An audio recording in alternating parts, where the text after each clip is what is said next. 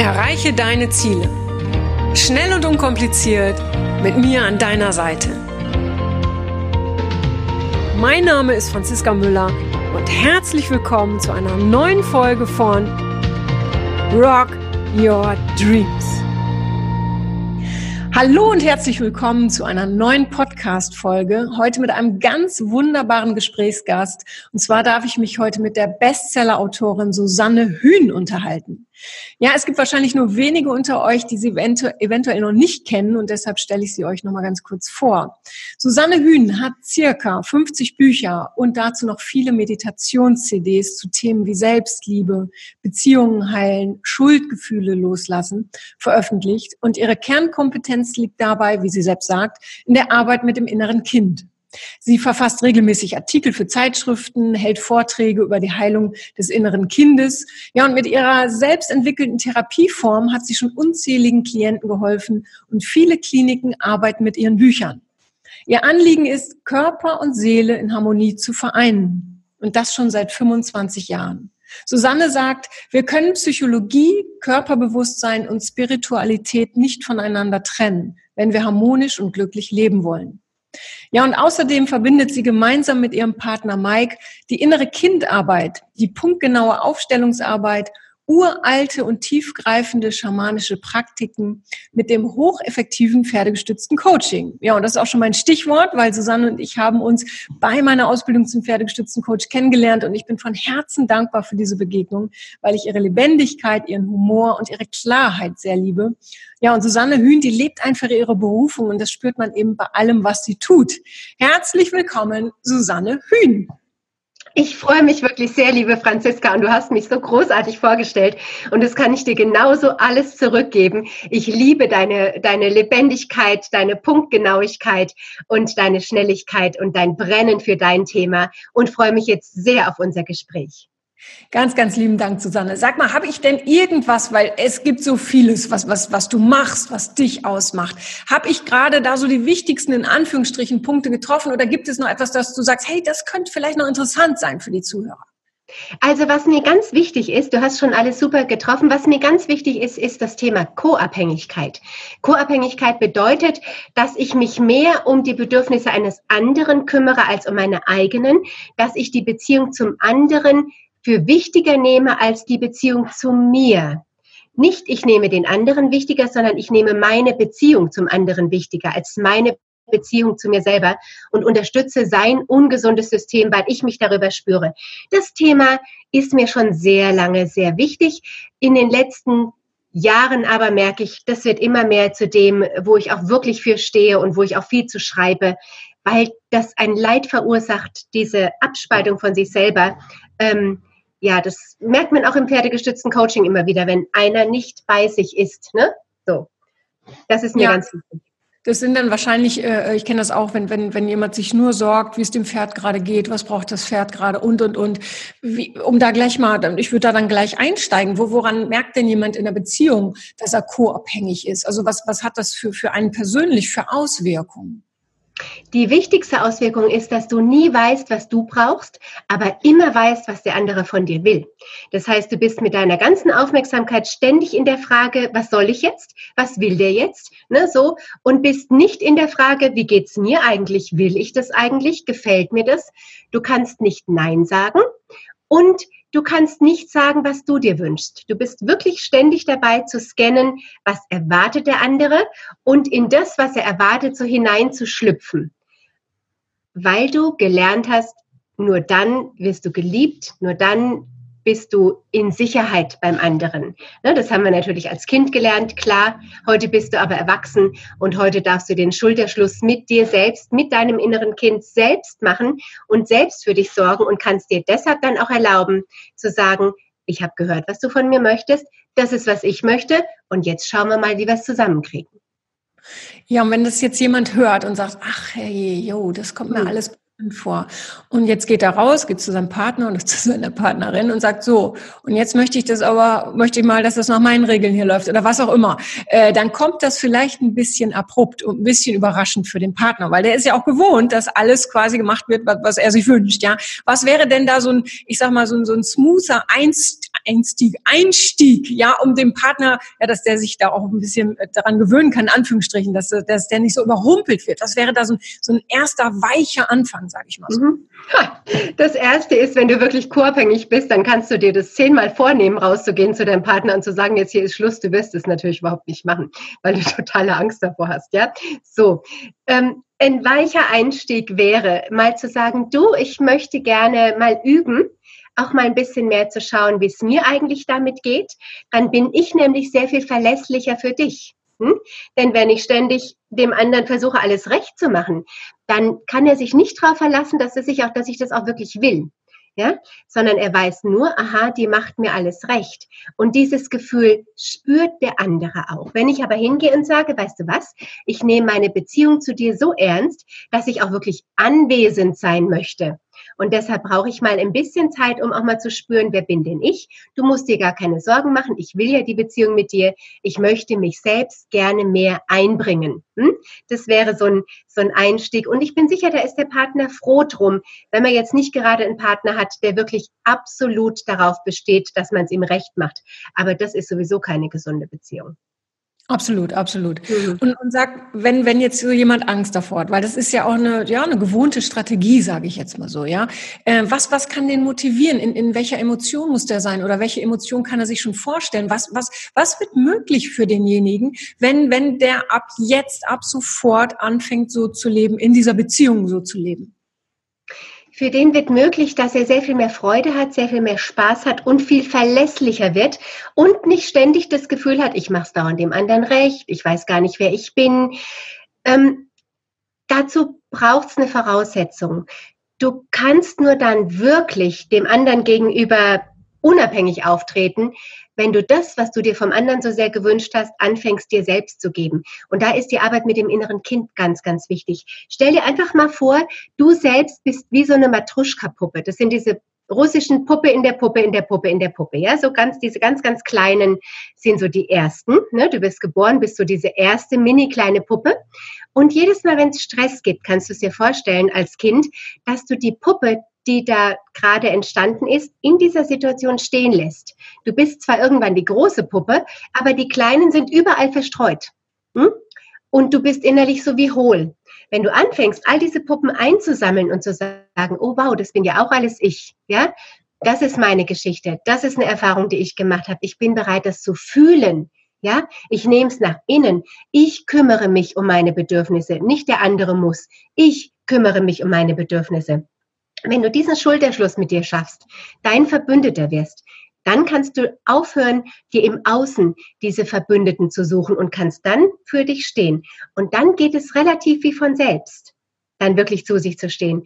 Aber die Voraussetzung ist, dass du dich um dich kümmerst, dass du die bedürftigen Anteile in dir, die Bedürftigkeit, die ja da ist, ernst nimmst und sagst, okay, ja, ich bin bedürftig, aber weißt du, wer sich am besten um mich kümmern kann? Ich. Und wenn du das machst, dich um dich kümmern, dann bist du plötzlich frei. Dann wirst du ein viel besserer Partner, du wirst viel glücklicher, du wirst vor allem viel interessanter, weil du dem anderen nicht mehr nach dem Mund redest. Niemand will einen Partner, der im letzten Endes nach dem Mund redet. Ja, wir sehen uns alle nach jemandem, der uns ergänzt, uns bereichert, uns, uns inspiriert. Ne? Und das kannst du nur, wenn du wirklich bei dir bist. Und dafür lohnt sich dieser Weg. Und jetzt hast du ja nochmal so das innere Kind äh, äh erwähnt. Für uns ist das ein normaler Begriff, ja, und für viele aber eben vielleicht nicht. Und viele denken, was meinen Sie denn die ganze Zeit mit diesem inneren Kind? Äh, wie, wie würdest du das jemandem beschreiben, der, der da vielleicht noch nie was von gehört hat? Mhm. Ein inneres Kind, das bist im Prinzip einfach du als Kind. Stell dir mal vor, du kommst auf die Welt, bist so, was weiß ich, ein, zwei Jahre alt. Du bist sehr bedürftig bedürftig, sehr davon abhängig, dass sich jemand um dich kümmert und du bist sehr, sehr emotional, sehr wahrnehmend und was bist du nicht? Analytisch, reflektiert und nachdenkend. Du bist noch nicht in der Lage zu unterscheiden, was hat denn hier eigentlich was mit mir zu tun, was nicht. Hm? Du bist im Prinzip als Kind wie ein Pferd. Du bist ein Fluchttier, ja? Du bist letzten Endes ein Angstzentrum auf zwei Beinen, ja? Und bist ständig dabei zu scannen, ist meine Umwelt sicher? Ist meine Umgebung in Ordnung? Oder was muss ich tun, damit sie in Ordnung kommt? Warum? Weil du als kleines Kind weißt, du bist wie ein Herdentier, wie ein Pferd, davon abhängig, dass dich deine Herde versorgt und schützt. Und genauso verhältst du dich auch. Und dieses kleine Kind in dir, dieses Herdentierchen, ja, dieses kleine Fohlen, ist ein Gehirnteil, nämlich da hinten, das limbische System, das sogenannte Emotionalhirn.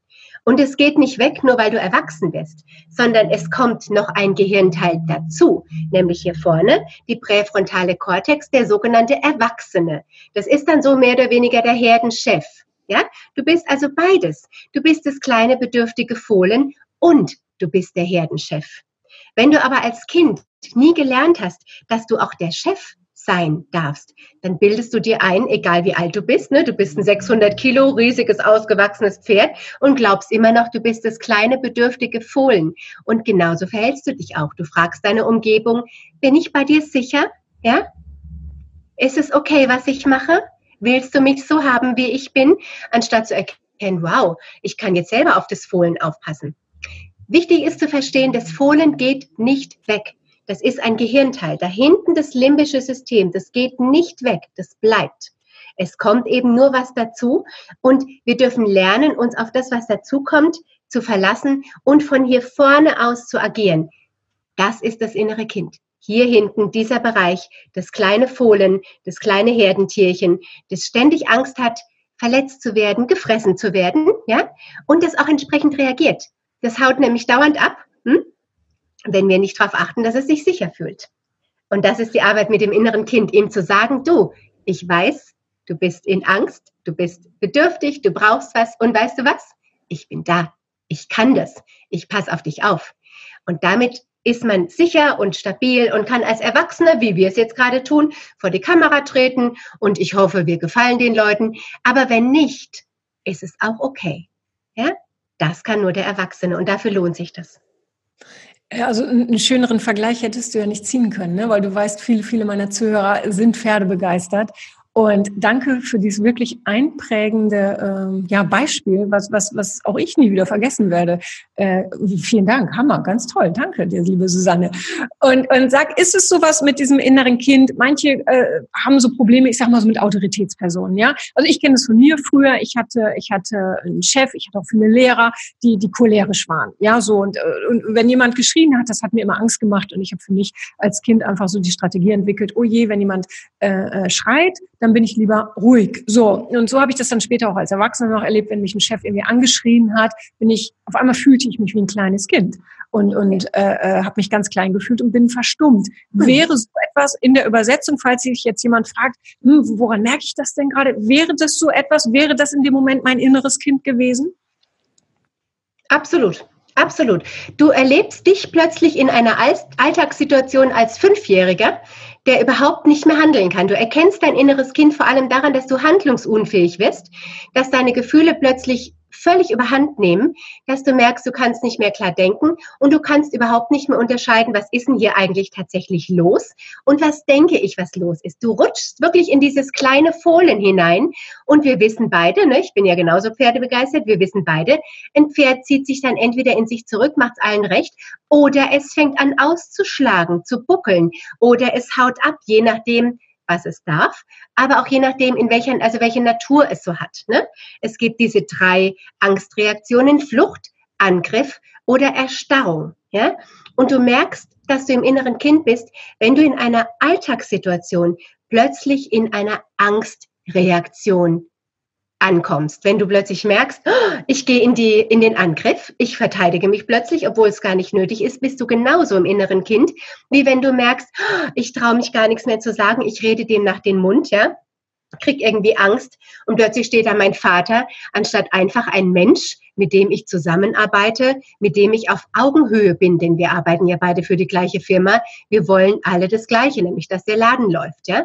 Wenn du merkst, dass du aus den Sachthemen rausrutschst plötzlich und dass die Emotionen unangemessen stark werden, dann kannst du zu hundertprozentig davon ausgehen, dass du im inneren Kind gelandet bist. Da gibt's eine super Übung, die man da ganz einfach machen kann, auch ohne sich jetzt groß mit dem inneren Kind zu befassen. Man kann sich vorstellen, man hat im Gehirn einen Schalter. Das nennt sich das sogenannte Amygdala-Klicken. Stell dir einfach vor, hier links und rechts ne, gibt's einen Schalter, einen Kippschalter. Ja? Und du stellst dir vor, dass du von hinten nach vorne schaltest. Hm? Im Kind bist du mit deiner Aufmerksamkeit hinten, im Erwachsenen bist du mit deiner Aufmerksamkeit vorne und du stellst dir einfach vor, dass hinter der Stirn plötzlich ein Licht angeht.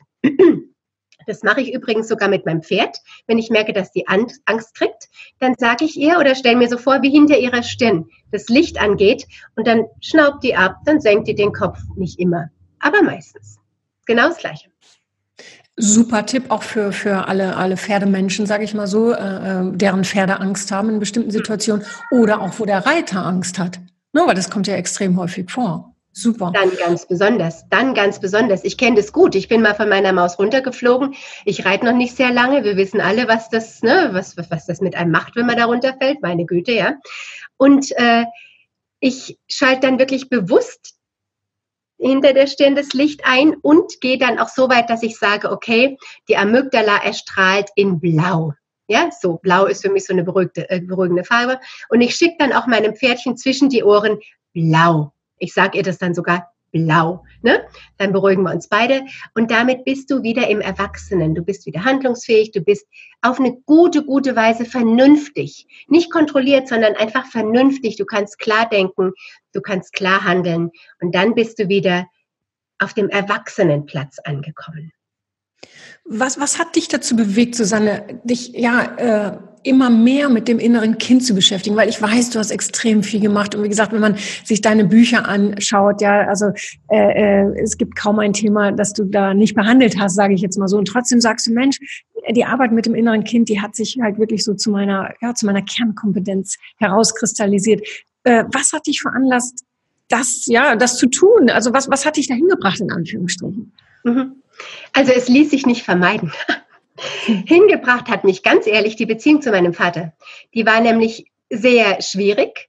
Ich liebe meinen Vater über alles und er ist relativ narzisstisch.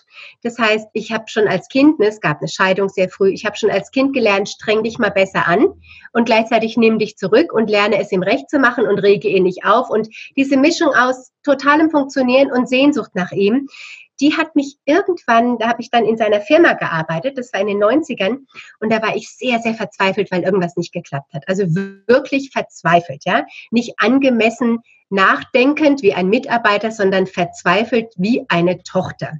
Ich gedacht, das hilft ja jetzt nicht.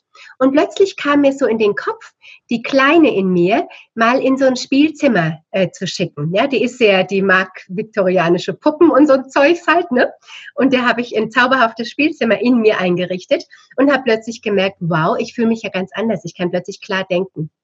Dann habe ich natürlich auch viel Therapie gemacht, habe mich viel mit den Büchern anderer Leute beschäftigt und merkte immer mehr, dass du, wenn du wirklich deinen Weg zu dir selber gehen willst, an dem inneren Kind auf die Dauer nicht vorbeikommst. Denn all die tollen Sachen kannst du nicht wirklich umsetzen, wenn immer wieder ganz ungeplant und ungefragt die Emotionen so reinschießen, ja, und das innere Kind vorne steht. Und du, Franziska, kannst mich coachen, solange ich, solange du willst. Wenn mein inneres Kind sagt, ich habe aber Angst, dann kann ich das mal umsetzen, wenn du nebendran stehst. Das heißt aber, du bist dann die Mama, hältst mir den Raum dafür. Wenn ich dann alleine bin, stehe ich wieder da und sage, was hat's denn gesagt? Ja, ich weiß es. Das geht dann noch einen kleinen Moment. Aber wenn dann nicht permanent die Energie wiederkommt, dann rutsche ich wieder ins Kind. Wenn ich aber lerne, ich bin mein eigener Erwachsener, ich kann mir geben, was ich brauche und ich kann mir es wirklich geben, werde ich innerlich ungeheuer frei. Mich hat 2012, ich habe ein Buch über das innere Kind geschrieben, Heilung inneres Kind 2007 oder 8. Und dann dachte ich, gut, Thema ist erledigt, ne? weiter geht's. Und habe weitere Sachen geschrieben. Und 2012 fragte mich irgend so ein Marketingmensch, was ist denn deine Kernkompetenz? Ich so, hm, Kernkompetenz. Ich so, hallo, ich bin ein spiritueller Mensch. Meine Kernkompetenz ist selbstverständlich meine Seele. Ja? Dann wurde ich aber in dem Jahr ständig gefragt und dachte, gut, nimmst mal die Frage ernst. Und habe gemerkt, egal was ich schreibe, irgendwo in den Texten steht immer, kümmere dich um dein inneres Kind. Und da habe ich gemerkt, das ist deshalb meine Kernkompetenz, weil mir das so unendlich wichtig ist. Und weil ich genau wusste, ich brauche alles, was ich über das innere Kind weiß, genau in dem Moment, in dem ich meinen Vater, den ich zutiefst liebe, verliere. Das wusste ich damals schon. Jetzt ist er wirklich überraschend gestorben, dieses Jahr im Januar. Und ich habe gemerkt, tatsächlich alles, alles, alles, was ich über das innere Kind mir zusammengestückelt habe, gemacht habe, gelehrt habe, brauche ich, aber es trägt auch. Und insofern war die Beziehung und die Liebe zu meinem Vater die Ursache dafür, dass ich mich mit dem inneren Kind befassen musste, das auch tat und jetzt auch merke, wie das wirklich trägt. Kann es euch wow. nur raten. Ja, wow. Du, du, du hast auch irgendwo geschrieben oder gesagt, bin mir gerade nicht mehr sicher. Äh, viele denken ja, sie müssen ihr inneres Kind heilen und es geht immer um Heilen. Und du hast gesagt, hey, ihr, ihr müsst, ihr müsst euer kind, inneres Kind beschützen. Ja, wo, wo liegt da der Unterschied? Oder muss ich es erst heilen und dann beschützen? Kannst du das kurz erklären? Ich kann es kurz und lange erklären. Ja, wie du willst. ähm, es heilt, indem du es beschützt. Weil was hat uns denn immer gefehlt als Kind? Ein Verbündeter. Jemand, der wirklich auf unserer Seite ist, der uns sieht, der uns wahrnimmt, der nicht von uns erwartet, sei doch mal bitte vernünftiger, als du in Wirklichkeit bist, sei nicht so bedürftig, stell dich nicht so an und was du halt eben alles gehört hast. Oder aber auch, nein, das kannst du noch nicht. Ja? Also wir haben ja als Kind auch gelernt, sei hilfsbedürftiger, als du in Wirklichkeit bist. Also auch diese erlernte Hilflosigkeit gehört dir dazu. Und indem du lernst, dein inneres Kind aus verletzenden Situationen herauszuholen, eine Beziehung mit ihm zu führen, wirklich für das Kind da zu sein, in dem Wissen, es geht nicht weg. Also du, du, du machst nicht einmal Heilung fürs innere Kind und dann ist es in Ordnung und du kannst weitergehen, sondern du führst eine lebenslange Beziehung mit ihm, denn es ist ein Hirnteil. Das geht nicht weg. Du kannst es verdrängen, aber dann wirkt es halt aus dem, aus dem Unbewussten raus. Das ist ja noch blöder. Dadurch, dass du eine liebevolle, mitfühlende, fürsorgliche Beziehung mit deinem inneren Kind eingehst und dadurch, dass du dich zu dem Menschen entwickelst, den du als Kind so sehr gebraucht hättest. Es beschützt, ihm sagst, ich glaube dir, ich weiß von dir, ich sorge für dich. Dadurch heilt es ganz automatisch. Insofern ist nicht Heilung das Ziel, sondern Beziehung ist das Ziel. Und die Heilung entsteht einfach auf dem Weg. Das geht, dann gar nicht anders, als dass das Kind dann sowieso heilt.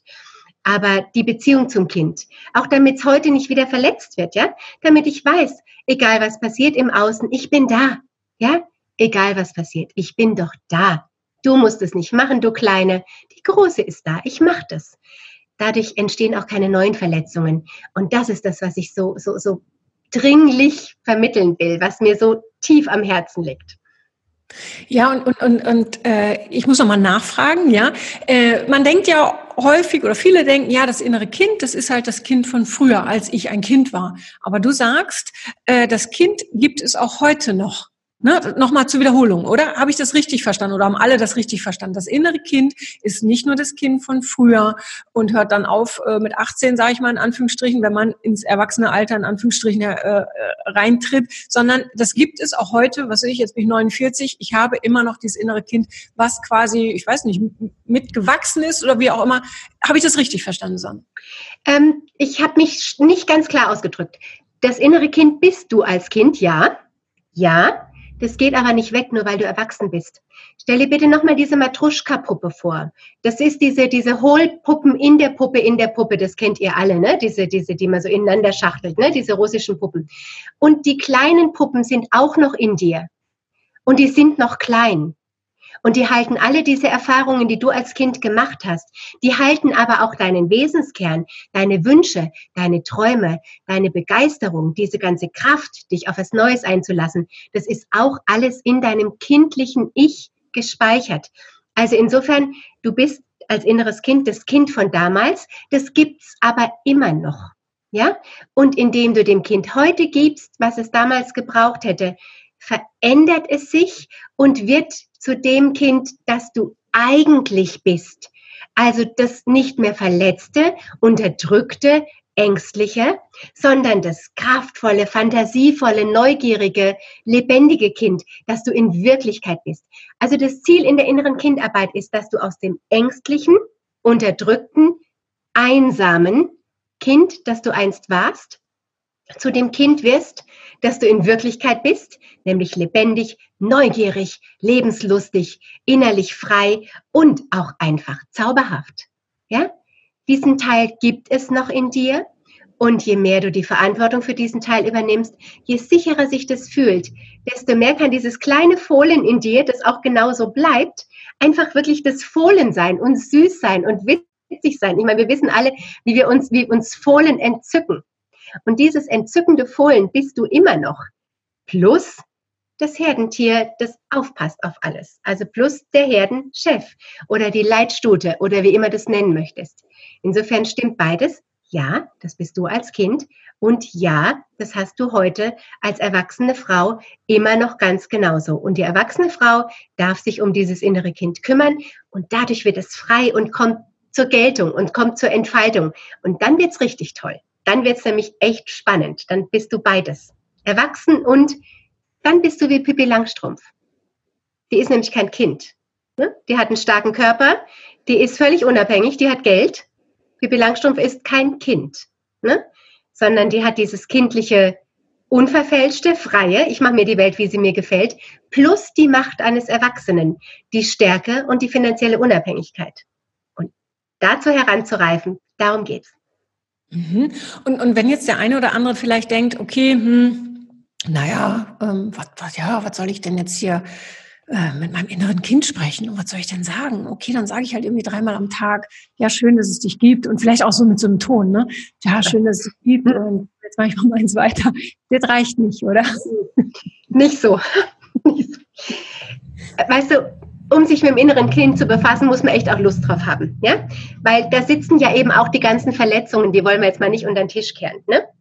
Also wenn du so sagst, was redet die denn da? Das interessiert mich gerade überhaupt nicht. Du, dann ist es doch völlig in Ordnung. Dann ist vielleicht auch einfach im Moment noch nicht der richtige Punkt dafür, ja? Weil es braucht auch einen richtigen Zeitpunkt. Wenn du aber sagst, wow, empfohlen in mir, das meinen Schutz braucht und ich bin jetzt die Leitstute oder der Herdenchef und ich kann das jetzt auch. Was mache ich denn jetzt? Ja? Dann kannst du dir zum Beispiel einfach mal zwei Stühle einander gegenüberstellen. Ich, ich arbeite sehr, sehr gerne mit der Gestalttherapie. Ne? Du stellst dir einfach zwei Stühle einander gegenüber oder legst dir zwei Kissen auf den Boden und setzt dich auf das eine drauf und stellst dir mal vor, auf der anderen Seite sitzt das innere Kind. In dem Alter, wie es jetzt halt gerade mal sich zeigt, meistens so zwischen fünf oder vier und fünf, ne, so. Und dann guck mal darüber auf die andere Seite und schau mal, wie geht's denn mir damit? Hast du ein Schutzbedürfnis oder sagst du, will ich nichts mit zu tun haben? Und sei da ruhig ganz ehrlich, ja, es ist, wie es ist, ne? Das kannst du nicht faken. Auch da ist das innere Kind wie ein Pferd. Du kannst einem Pferd nicht vormachen, du, ich habe keine Angst vor dir oder ich finde dich ganz toll. Ne? Das innere Kind ist genauso unbestechlich wie ein Pferd. Das spürt sofort, ob du es ernst meinst oder ob du ihm versuchst, irgendwas vorzumachen. Und genauso wird es auch reagieren. Ne? Insofern ist es auch eine super gute Übung, wenn du mit Pferden zu tun hast oder überhaupt mit Tieren, dass du mal guckst, ne, wie bin ich denn mit meinem inneren Kind? Weil genau so bist du auch mit den Tieren und genau das spiegeln sie dir auch. Und dann setzt du dich mal auf den anderen Platz, auf den Platz des Kindes. Und dann wirst du merken, wie völlig anders du dich fühlst. Und dieser Teil, der lebt schon die ganze Zeit auch in dir der ist halt nur total unterdrückt worden oder verdrängt oder ist er dir nicht bewusst oder was auch immer, ja. Vielleicht merkst du sogar, hey, ich lebe ja die ganze Zeit fast nur aus diesem Teil. Und wenn man dann in so einen Dialog geht und da vielleicht sich auch ein bisschen Hilfe zu sucht, ne, das ist jetzt nicht so einfach ganz alleine, deshalb schreibe ich ja da so viel drüber. Wenn du ein Buch liest oder eine CD mal hörst oder ein Online-Seminar besuchst oder dir wirklich auch eine Therapeutin oder einen Therapeuten suchst, dann kann man da in eine super tolle, liebevolle Beziehung kommen. Und dann wirst du merken, wie du im Leben ganz anders auftrittst, ne? viel wärmer bist, mitfühlender, klarer, ehrlicher, du kannst dich zeigen und wie so die Maske immer mehr, du kannst, die, die bröselt nicht, die kannst du einfach beiseite legen, weil sie dich selber langweilt. Hm? Dieses lebendige Gefühl, das ist schon toll. Das kann ich wirklich sehr empfehlen, da mal diesen Weg äh, auszuprobieren. Und, und auch da wieder sehr schön äh, die Parallele, die du da immer wieder schaffst zu den Pferden. Äh, dem einen oder anderen fällt es vielleicht wirklich leichter, sich das Fohlen erstmal im Kopf äh, äh vorzustellen oder auf dem Stuhl oder wie auch immer, weil wie du schon sagst, äh, ich kenne niemanden, der an einem Fohlen irgendwie achtlos vorbeigeht oder nichts tun würde für das Fohlen. Und, äh, und sei es, dass man es über diese Brücke erstmal macht und sich dann quasi mehr damit beschäftigt. Ja, und gleichzeitig ist auch wichtig, was du sagst, äh, dass man sich dazu auch gerne Unterstützung holt.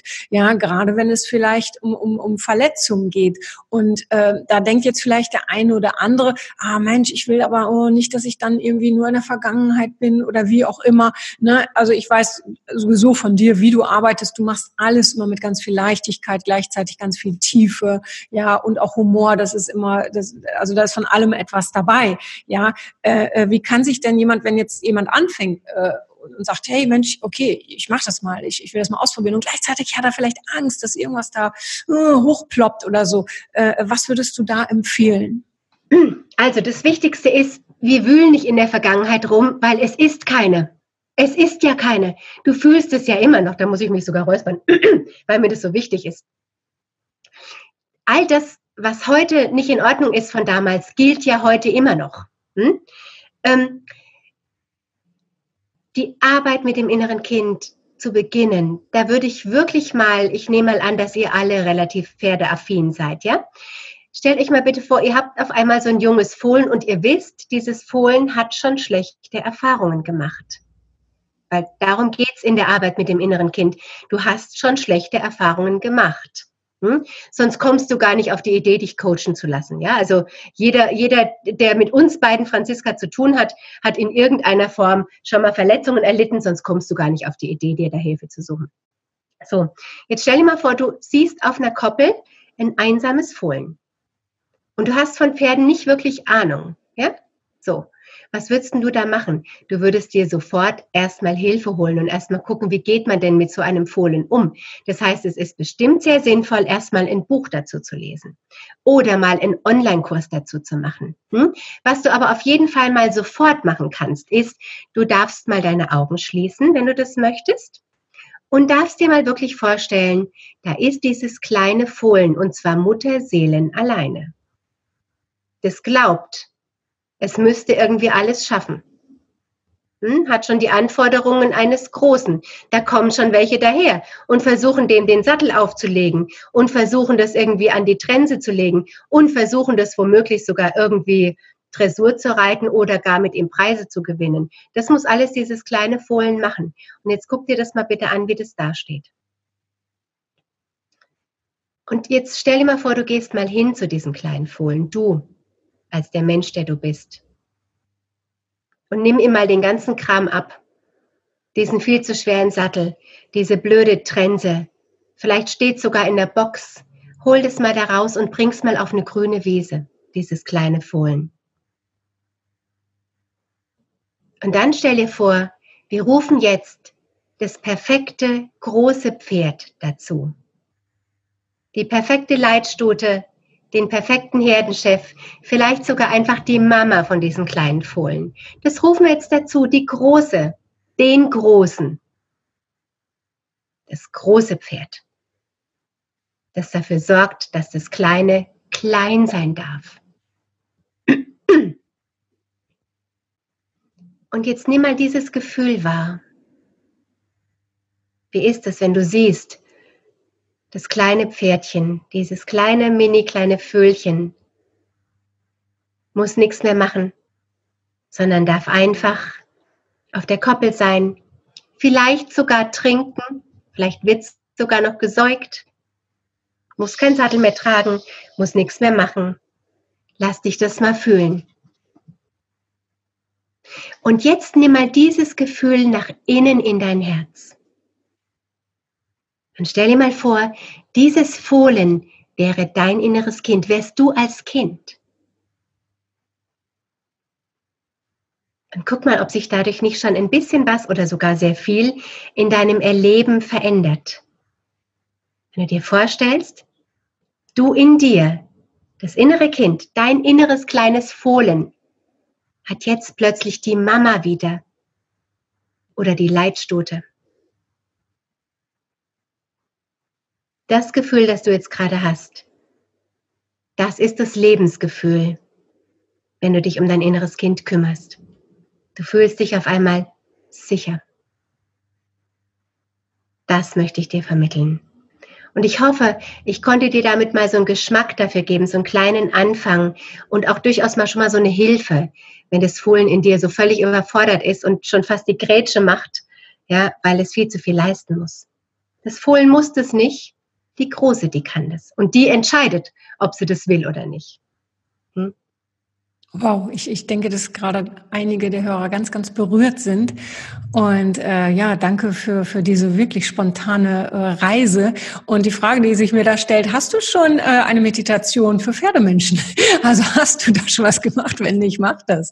Äh, ähm, weil es ist der Hammer, die Bilder. Also ich habe das ja so innerlich so ein bisschen mitgemacht, klar. Und, und gleichzeitig wollte ich dir natürlich zuhören, also die Bilder, die da entstehen. Und ich weiß, dass du damit natürlich Pferdemenschen, äh, ist einfach so, dass du da einfach einen guten Zugang triffst triffst. Mach das bitte. Ich mache das, das ist eine sehr gute Idee.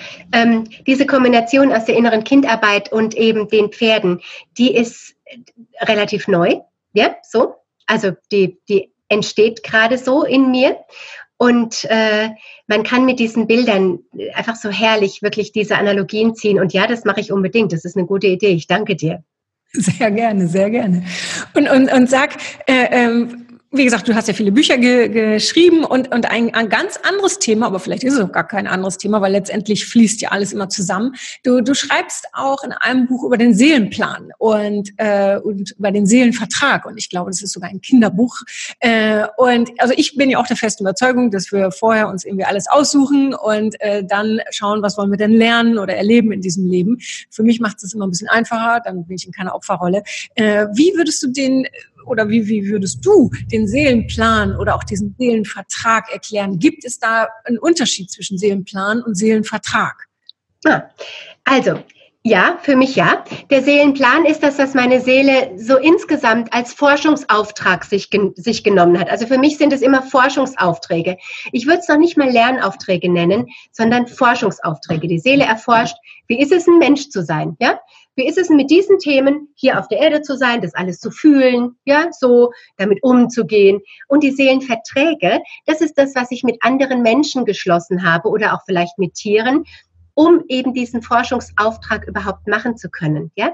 Also diese Seelenverträge sorgen dafür, dass ich genau die Erfahrungen auch bekomme, die ich brauche, um meine Forschungsarbeit abzuliefern. Ne? So möchte ich es gerne mal ausdrücken.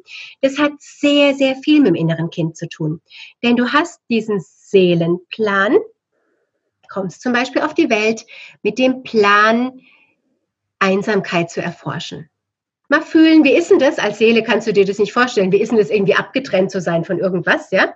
Also zumindest erlebe ich so, wenn ich so auf der Seelenebene gucke, dass diese Erfahrung da einfach nicht existiert. Ähm, du kommst auf die Erde und denkst, also wie ist denn jetzt das? Du fühlst dich da als einzelner Mensch, ja? Verstehst nichts von den anderen, ne? so bist irgendwie halt in dir eben einsam. Äh, was ist denn das für eine Erfahrung? Da wirst du dir natürlich Eltern suchen, die dir diese Erfahrung von Einsamkeit ermöglichen. Ja, das heißt, dein Elternhaus wird nicht unfassbar liebend und gemütlich und fürsorglich sein, sondern vielleicht wirst du sehr viel einsam sein, vielleicht wirst du Trennungen erleben, vielleicht wird gar ein Elternteil sterben. Du wirst auf jeden Fall die Erfahrung von Einsamkeit machen und zwar als Kind. Heißt emotional. Denn als Seele auf die Erde zu kommen bedeutet, du machst Erfahrungen als Mensch. Erfahrungen als Mensch zu machen bedeutet immer, du fühlst sie. Das sind keine akademischen Ideen, ja, keine Bewusstseinszustände, sondern es sind Gefühle. Du nimmst wahr, wie ist denn das, einsam zu sein? Wie fühlten sich das an? In welche inneren Schwierigkeiten bringt mich das denn? Hm? Und welche Entscheidungen treffe ich denn aufgrund dieser Einsamkeit? Und damit bist du mittendrin in deinem Forschungsprojekt. Und es fühlt sich natürlich fürchterlich an. Und gleichzeitig hast du völlig vergessen, dass du diesen Seelenplan ja hattest. Weil du als Kind, du erinnerst dich, mit deinem Bewusstsein da hinten bist. Und hier hinten im limbischen System ist es unbewusst. Das heißt, du machst als Kind diese ganzen Erfahrungen und vergisst, dass es genau das ist, was du wolltest. Ist ja klar, ja. Sonst könntest du die Erfahrung ja nicht wirklich machen. Wenn ich in Wirklichkeit weiß, du, ich wollte mich ja einsam fühlen, ja, dann fühlst du dich ja gar nicht wirklich einsam. Das gilt nicht. Hm? Deshalb hängt es sehr eng zusammen, Seelenplan und inneres Kind, weil du im, als Kind emotional erlebst und umsetzt, was sich die Seele vorgenommen hat zu erforschen. Und zwar Seelenvertrag mit genau den Menschen, mit denen du diese Verträge hast. So, so ergibt es für mich einen Sinn und deshalb ist die innere Kindarbeit so unglaublich wichtig. Denn damit erfüllst du letzten Endes einfach das, was deine Seele gesagt hat, oh, das möchte ich gern erforschen. Na, dann erforsch halt auch, indem du es fühlst. Hm? Super, absolut, absolut. Und, und äh, ich glaube ja auch immer, die Menschen, denen wir so im alltäglichen Leben äh, begegnen und, und äh, äh, die uns da herausfordern, äh, ja, das sind einfach wirklich, wie du schon sagst, ja, mit denen haben wir halt irgendwann mal so einen Vertrag geschlossen. Und auch das nimmt da wieder so ganz viel Druck raus und so viel Negatives, ne, weil man sich dann einfach sagen kann, ja, ja, war ich blöd, aber das habe ich irgendwann mal so beschlossen, ja, so das und auch immer, genau. Und, und, und sag, ich mache Warte, ja. ich habe das so entschieden. Heißt aber nicht, dass ich mich jetzt damit dann auch stehen lasse, sondern heißt, ja, ich habe das so entschieden. Und genau weil ich das jetzt alles fühle, darf ich tiefes Mitgefühl mit mir entwickeln. Ja, ich halte da nichts davon zu sagen, oh ja, das hat er sich halt so ausgesucht, ne? Das ist auch so ein Argument, sondern ja, du wolltest es erforschen, du wolltest aber auch erforschen, was fehlt denn da, was braucht's denn? Und das ist immer das Mitgefühl. Und ich bin zutiefst davon überzeugt, dass wir auf der Erde sind, um zu lernen, mitfühlend zu sein. Und zwar mit uns, mit uns selbst. Ja? Nicht im Mitleid, sondern im Mitgefühl mit uns selbst. Und ich sag dir, dann gehen wir auch endlich anders mit den Tieren um. So wie wir mit den Tieren umgehen, so sind wir mit unserem inneren Kind und andersrum. Das ist wirklich eins zu eins. So wie du mit deinem Pferd bist, so bist du auch mit deinem inneren Kind und andersrum. So, das wollte ich unbedingt noch sagen, weil mir das so wichtig ist. Absolut, vielen, vielen Dank für diesen Aspekt und auch da äh, äh, wieder so die Brücke zu den Tieren. Äh, einer meiner Sätze ist ja, manchmal fällt es uns leichter, etwas für jemand anderen zu tun als für uns selbst. Ja, und auch das kann wieder etwas sein, dass jemand sagt, oh Mensch, ja, äh, äh für die Tierwelt will ich mehr tun, also fange ich dann aus diesem Grunde vielleicht bei mir an. Ja. Und zwar allein schon deshalb, dass die Pferde dir das nicht mehr spiegeln müssen. Denn dein Pferd spiegelt dir ständig dein verletztes inneres Kind. Und je mehr du für dein inneres Kind tust, desto mehr kann das Pferd sich entspannen und dir ein positives inneres Kind spiegeln, ein glückliches, anstatt dir ständig deine verdrängten Gefühle aufzeigen zu müssen. Ja? Denn das machen ja nun mal Pferde Spiegel, äh, ne, mit ihren Spiegelneuronen. Andere Tiere auch, aber Pferde eben ganz besonders. Eben, und da musst du nicht mehr äh, vom Kurs und hier noch eine Technik lernen und hier noch eine Technik und das Pferd kann es nicht. Wieso klappt es bei meinem Trainer und bei mir nicht? Ja, es hat halt immer etwas mit uns zu tun. Absolut, klar und, und sag, ich mach schon wieder einen Sprung, Susanne, äh, äh, äh, zu einem deiner nächsten Bücher, ja. Äh, und zwar, äh, du, du schreibst in einem deiner Bücher äh, über die mentale Umweltverschmutzung. Als ich diesen Begriff gelesen habe, ich, ich finde den den Hammer. Also generell geht es in dem Buch so um die Macht der Gedanken, ja, und, und uh, darum, äh, Ziele zu erreichen. Und sag, wie wichtig ist diese mentale Umweltverschmut Umweltverschmutzung für das Erreichen der Ziele? Und sag natürlich erst, was verbirgt sich dahinter, hinter ja. dem Begriff. Ja, wenn du nur genügend äh, schlechte Erfahrungen gemacht hast, die du nie, äh, nie verarbeitet hast, dann hast du natürlich auch ganz fürchterlich viele negative Glaubenssätze entwickelt. Das ist ja klar, ja. Diese Glaubenssätze sind in deinem Gehirn ganz, ganz fest verknüpft mit diesen negativen Erfahrungen. Zuerst sind die negativen Gefühle als Kind. Daraus entstehen die Glaubenssätze.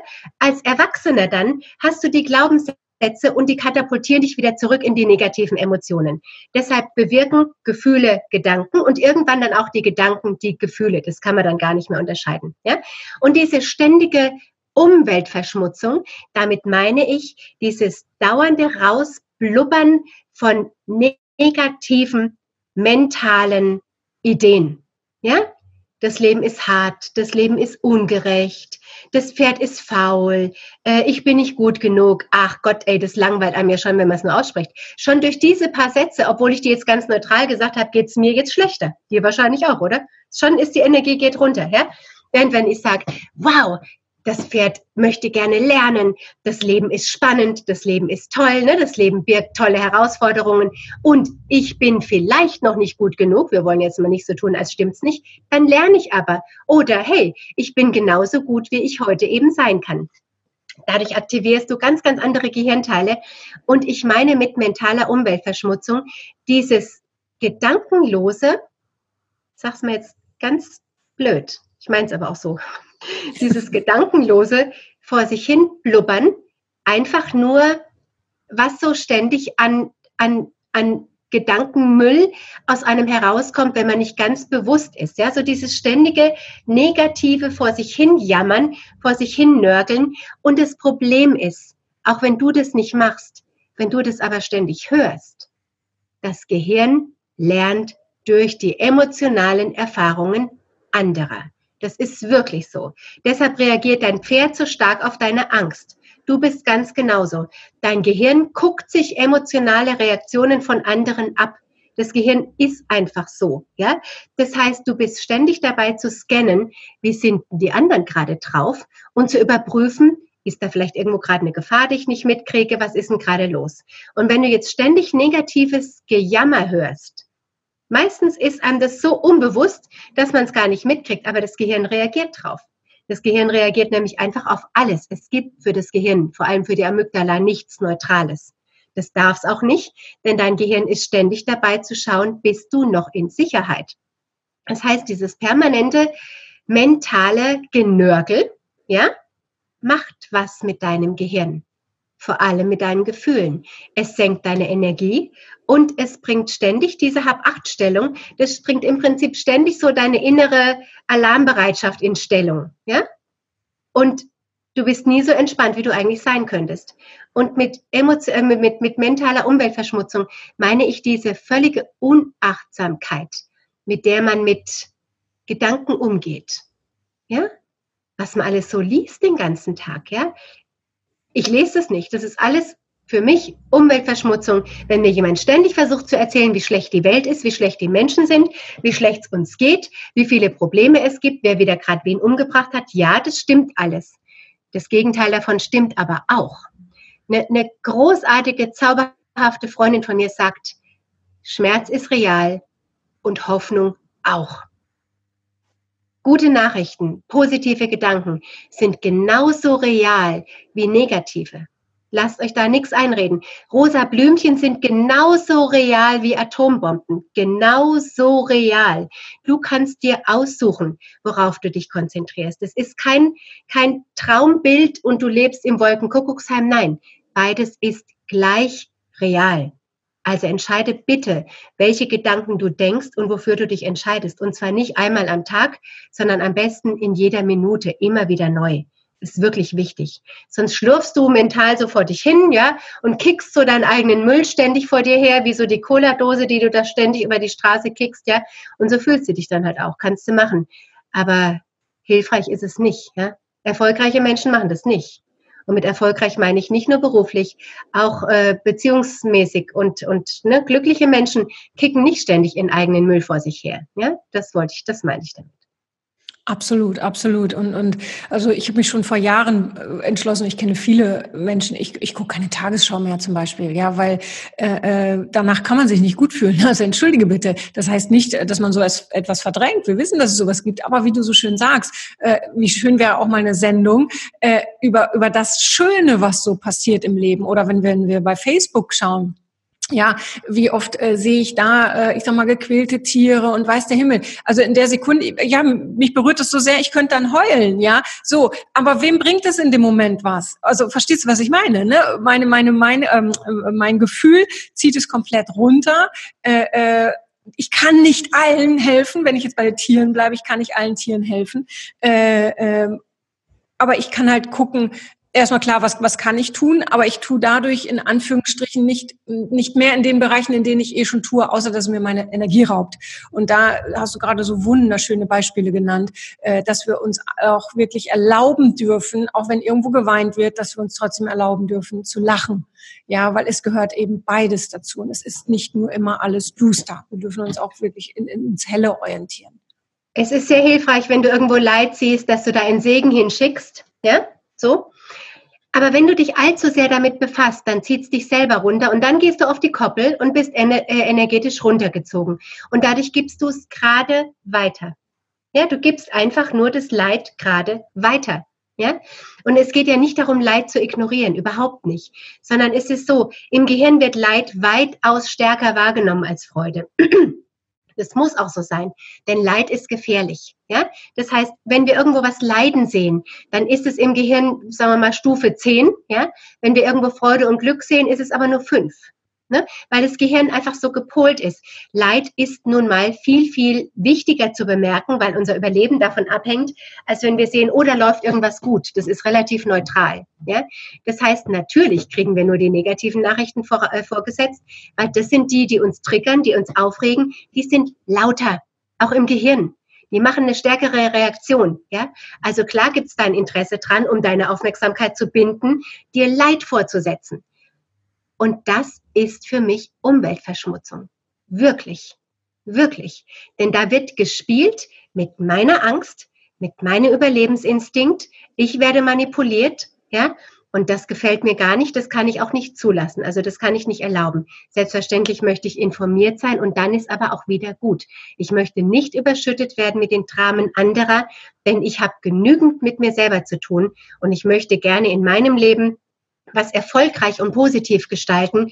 Und es geht nur, wenn ich mich auch entsprechend coache, entsprechend aufstelle. Wenn ich meinem inneren Kind immer sage, du, die Welt ist erstmal grundsätzlich eh scheiße, ja, so, wir gucken mal, was wir draus machen, aber wir wissen beide, ne, das wird hier nicht lange dauern und, ne, ja, wenn ich ihm aber sage, ey, wie schön, dass du da bist und jetzt machen wir was Tolles draus und da draußen blühen die Blumen. Ja, da draußen ist auch schwierig, macht aber nichts, dafür bin ich da. Ich kümmere mich um dich und es lohnt sich wirklich rauszugehen und was Tolles zu machen. Ist doch gleich was ganz anderes. Und wir brauchen doch Leute, die rausgehen und was Tolles machen und nicht Leute, die ständig nur zu Hause sitzen und sagen, oh, die Welt ist so schlecht. Ich heul gleich mit. Ja, dann heul halt mit, dann bist du halt nicht hilfreich. Ja, so.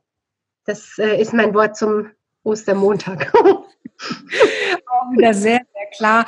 Und selbst wenn der eine oder andere jetzt vielleicht denkt, weil, weil diese Denkweise haben viele, auch insbesondere Frauen, ja, aber ich kann doch nicht nur an mich denken, äh, ich muss doch auch an den anderen denken. Aber das Ding ist, wenn du nicht an dich denkst, wie willst du denn dann für andere da sein? Ne, da, da schließt sich ja fast schon wieder der Kreis zu, zu, zu dem Beginn, wie wir angefangen haben, ne, zu der Co-Abhängigkeit.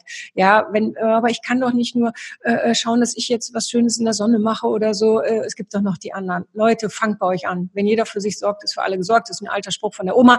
Ist viel Wahres dran, finde ich persönlich.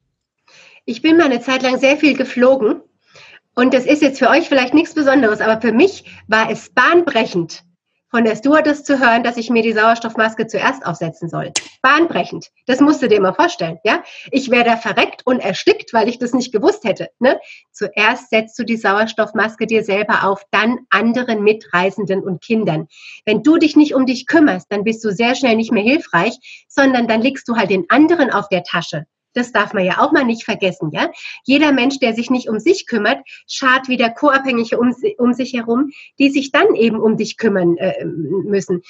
Und ich weiß das selber, wenn sich Leute um mich Sorgen machen müssen, weil ich nicht gescheit für mich sorge, dann belaste ich die weitaus mehr, als wenn ich mal sage, du, heute bin ich mal nicht für dich da. Ja, heute muss ich mich mal um mich kümmern. Und was lernst denn du, wenn ich dir sage, ich kann heute nicht, weil ich heute einfach mal für mich sorgen muss? Du lernst daraus, guck mal, die macht es, das darf ich ja vielleicht auch. Ja, vielleicht darf ich mich ja auch um mich kümmern. Und stell dir mal vor, bitte jeder würde sich um sich kümmern. Und um sich heißt ja nicht, ich kümmere mich nur um mein, meine kleine Susanne-Welt. Ich bedeute meine Pferde, meine ganz, ich habe noch ganz viele Katzen, auch die Menschen, die ich liebe, die Bücher, die ich schreibe, alles, was ich nach außen gebe, das Interview, das ich jetzt gerade mit der wunderbaren Franziska führe, das kann ich nur deshalb machen, weil ich mir die Zeit dazu nehme und mich gerade um mich kümmere, um das, was mir am Herzen liegt und gerade liegt mir am Herzen, mit euch zu reden. Ich habe die Zeit dafür, heißt, ich habe sie mir genommen. Ja, so. Und das ist damit gemeint geht ja nicht um Nabelschau, um egoistisch nur um sich kreisen, sondern es geht darum, sich um das zu kümmern, was von innen heraus so brennt. Das ist ja damit gemeint. Anstatt ständig in den Bedürftigkeiten anderer rumzuwühlen, ja, und das zu übernehmen, was sie eigentlich für sich selber tun müssten. Damit machst du die anderen unmündig und du wirst grollig. Du wirst ärgerlich und wütend. Damit senkst du deine Energie wieder. Damit geht dein ganzes, die Mundwinkel gehen wieder runter, ne? So. Und dann kannst du nicht mehr vor der Kamera sitzen und sagen, Leute, macht euer Ding, dazu seid ihr hier. Und dann haben alle anderen auch was davon ich sag mal jetzt, ich rede mal jetzt über die Franziska, wenn die Franziska sich nicht die Zeit nehmen würde, mich jetzt hier zu interviewen, ja, und eventuell sagen würde, du, ich kann jetzt sonst nichts anderes machen, obwohl es vielleicht andere Menschen gibt, die sagen, ich brauche dich, aber gerade wird die Franziska von euch gebraucht, weil sie sich die Zeit nimmt. Und darum geht's. Das ist, was gemeint ist. Das meinen wir damit. Absolut, absolut. Ich, ich könnte dir, wenn ihr mich sehen würdet, wir machen das parallel mit Kamera. Äh, ich hänge quasi so an Susannes Lippen und bin immer nur am Nicken und Nicken und vergesse alles das, was ich jemals hier fragen wollte, in Anführungsstrichen. Weil, weil, weil, ja, das weißt du, Susanne, ich könnte stundenlang äh, zuhören, deine Bücher lesen. Und äh, äh, apropos Bücher, da kommt bald ein neues Buch äh, äh, heraus. Magst du da etwas zu erzählen, liebe Susanne? Ich schreibe gerade ein Buch, das heißt Jede Wunde kann heilen. Das kommt im Gräfe und Unzer Verlag, dieser GU-Verlag, im Herbst. Und da geht geht's eben darum, nicht nur ums innere Kind, sondern vor allem darum, wie so uralte Verletzungen, die man eigentlich zugedeckelt hat und von denen man denkt, komm, also bitte, das ist 50 Jahre her, manchmal sogar 150. Denn es gibt auch Verletzungen, die kommen aus der, aus der Familie raus und die trägst du heute noch mit was die bewirken so im Leben, vor allem aber, was man da machen kann, ne? wie man sich da selber coacht, wie man da rauskommt aus diesen, aus diesen Verletzungen, wie man die Beziehung zu sich selbst herstellt, denn die Verletzungen führen meistens auch zu Selbstabspaltung. Ne? Du willst mit den Anteilen in dir, die so verletzt sind, nichts mehr zu tun haben und dann ist es wieder wie die Matruschka-Puppe, du wirst immer hohler, weil du diese ganzen Anteile überall hin ne, stellst und die hängen alle noch in den verletzenden Situationen fest. Wie man damit sich umgeht, wie man sich selber heilt und Beziehung mit sich eingeht, um dann im Jetzt glücklicher zu sein und vor allem um gute Entscheidungen zu treffen. Das werdet ihr alles in diesem Buch lesen und es macht mir gerade eine Riesenfreude, das zu schreiben. Wann kommt das raus? Sag nochmal. Jetzt. Im Herbst äh, 2019. Ich kann nicht genau das Erscheinungstermin äh, sagen. Irgendwann im Herbst diesen Jahres. Gräfe und Unser Verlag. Und wenn jetzt der eine oder andere Mensch ja. Herbst, das ist ja doch noch eine lange Zeit. Jetzt hast du ja, wie gesagt, schon ganz, ganz viel veröffentlicht. Wie würde jemand, der vielleicht ja noch gar, kein, gar keine Erfahrung damit hat, welches Buch würdest du dem äh, empfehlen oder welche deiner CDs oder DVDs? Wie kann der äh, für sich einsteigen? Was würdest du da empfehlen? Bis, bis zum Herbst, ja? Also bis zum Herbst lest auf jeden Fall Heilung oder die Heilung des inneren Kindes, ja? Die Heilung des inneren Kindes. Das ist mal das eine, da geht es um das innere Kind. Und dann kann ich euch sehr empfehlen, das Buch Ich lasse deins bei dir. Das ist der Ausstieg aus der Co-Abhängigkeit. Ich lasse deins bei dir, heißt das. Hm? Das sind die zwölf Schritte, die auch die anonymen Co-Abhängigen nutzen. Das ist nämlich eine emotionale Sucht. Das würde ich wirklich so bezeichnen. Denn nur, dass du es verstehst, deshalb hast du es noch lange nicht geändert. Ja? So, also es hat wirklich auch so einen Sog, ne? so, einen, so einen süchtigen Sog fast, sich um andere zu kümmern. Man nennt, äh, das nicht umsonst ja auch die Sucht, gebraucht zu werden. Hm? Also, ich lasse deins bei dir, der Ausstieg aus der Co-Abhängigkeit. Und wenn du diese beiden Bücher so gelesen hast, dann bist du schon so ganz gut aufgestellt und hast schon einiges über dich verstanden. So. Ja, die, die beiden Bücher werden wir auf jeden Fall auch in die Show Notes packen. Und, und wie können die Menschen dich außerhalb der Bücher erreichen? Wie, wie können die äh, mit dir in Kontakt kommen? Ich habe natürlich eine Homepage www.susannehühn.de, klar, ja. Ich biete eine Ausbildung an. Wie arbeitet mit dem, äh, wie arbeitet man mit dem inneren Kind von anderen? Und ich biete innere Kind Kurse an, immer zu verschiedenen Themen. Zum Beispiel zum Thema Co-Abhängigkeit, zum Thema äh, Selbstliebe, zum Thema Beziehung und Beziehungslosigkeit, aber auch zum Thema Seelenplan. Das findet ihr alles auf meiner Homepage. Außerdem gibt es ein Online-Seminar. Und natürlich, meine Liebe, ich habe ja die Ausbildung bei dir. Natürlich könnt ihr gerne auch zu mir kommen zum pferdegestützten Coaching. Ne? Also ich biete da auch Einzelsitzungen an, in Kombination mit innerer Kindarbeit oder mit dem, was sich eben gerade bewegt. Und das macht mir einen Riesenspaß bei uns hier im Odenwald. Ne? Wir haben unsere Pferde im Odenwald stehen. Wenn ihr da also in der Gegend seid oder euch auf den Weg machen wollt, seid ihr selbstverständlich auch willkommen und dann kriegt ihr mich ganz direkt und ganz live und ganz eins zu eins. Und das kann ich wirklich jedem nur empfehlen. Und äh, ich glaube, da ist für jeden eine Möglichkeit dabei. Es gibt also keine Ausreden mehr. Ja, äh, äh, also macht, geht dahin, probiert das aus für euch, macht das. Äh, ich weiß, du gibst auch ein, ein, ich glaube, für Beziehungen machst du was mit dem Mike zusammen, glaube ich, ne? Auch mit den Pferden, oder? Wenn wir Einzelcoaching machen, dann machen wir das immer zusammen, weil es einfach sinnvoll ist, dass da zwei drin sind. Der Mike ist Schamane und wenn es irgendwo schamanische Arbeit zu tun gibt, ähm, dann macht er die. Und selbstverständlich hält er immer die ganze Zeit auch den Raum. Und wir halten das für ganz, ganz wichtig, dass die männliche und die weibliche Energie da ist. Ja? Also dieser Raum, der entsteht einfach, indem wir das zusammen machen, ist so ein umfassender. Du hast also fürs innere Kind Mama und Papa, ja, wenn du es so möchtest. Und die männliche und die weibliche Sichtweise. Und du hast äh, das Gefühl und die Tatkraft und die Handlung und den Schutz. Also wir machen das meistens wirklich zusammen. Okay, und jetzt hatte ich gerade äh, äh, Panik. Ich dachte, meine Aufzeichnung würde nicht mehr laufen, aber sie läuft noch. Alles gut. Das hm. heißt, ihr äh, wirklich super, super viele Infos jetzt bekommen. Und, und ich weiß, Susanne, wir, wir könnten uns noch stundenlang weiter unterhalten. Wir, wir haben jetzt viele Themen einfach wirklich nur so angerissen. Ja, und schreibt mir, schreibt uns, wo, ja, zu welchem Thema ihr vielleicht auch noch gern mehr einsteigen würdet, äh, weil ich würde die Susanne von Herzen gerne wieder dann dazu einladen. Und wie gesagt, es gibt ganz, ganz viele Themen. Und bitte schreibt uns das in den Kommentaren, äh, wie auch immer. Auch da gibt es wieder unendlich viele Möglichkeiten, das wisst ihr. Ich bedanke mich bei dir, liebe Susanne, wirklich aus, aus tiefstem Herzen. Und das weißt du, äh, äh ja, für dieses tolle Interview. Ich selber habe auch wieder extrem viel gelernt und ich weiß, dass auch die Hörer ganz viel für, äh, für sich mitnehmen. Und ja, ganz, ganz lieben Dank. Dank, liebe Susanne.